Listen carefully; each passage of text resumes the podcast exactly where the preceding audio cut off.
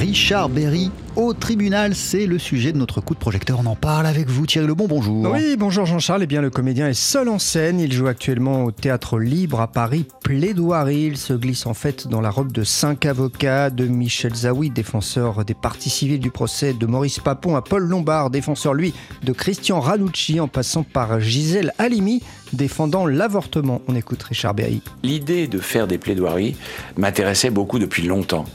Pourquoi? Parce que certainement je dois avoir, comme beaucoup hein, d'entre nous, une âme d'avocat euh, enfouie. Euh, vous savez, cette notion de justice, ou plutôt d'injustice qu'on porte en nous. Donc voilà, je, je ça depuis l'enfance. Et puis peut-être pour des raisons aussi personnelles, quoi avoir envie de euh, défendre euh, la veuve et l'orphelin, euh, porter haut certaines causes, etc.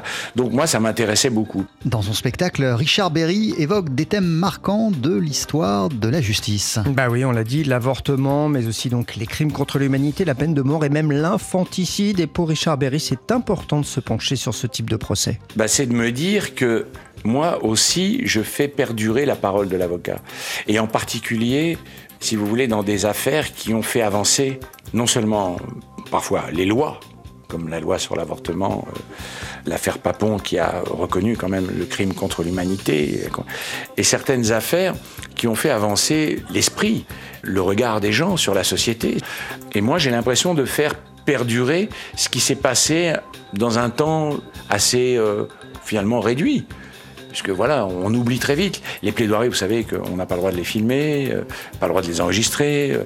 Moi, j'ai l'impression de transmettre, voilà, de continuer de faire, de faire perdurer cette parole. Et avec plaidoirie, euh, on se rend compte à quel point l'univers d'un procès peut faire penser à celui d'un spectacle, entre guillemets. Oui, alors ce n'est pas pour rien si de nombreux films ont comme toile de fond des tribunaux, et c'est la même chose au théâtre avec ces plaidoiries d'avocats de véritables numéros d'acteurs, on peut le dire, parfois même si les enjeux ne sont bien évidemment pas les mêmes pour les comédiens que pour les avocats. Oui, à la différence près que, d'abord, moi je le dis souvent, même si ça paraît une évidence, mais il faut le rappeler, un avocat peut être acteur.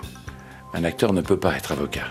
En plus, nous, quand on fait ça, quand on joue la comédie, ou même quand je joue, moi le, le risque que je prends, il est nul. Enfin, pas nul, parce que je, je, mets un peu en question ma carrière, si vous voulez, si jamais je fais un gros bide ou des choses comme ça. Mais enfin, ça, ça va pas très loin.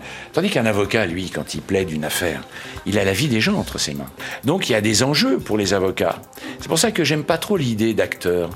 Je pense qu'il faut avoir euh, pour un, avocat euh, un certain charisme, c'est sûr. Il faut faire passer son propos.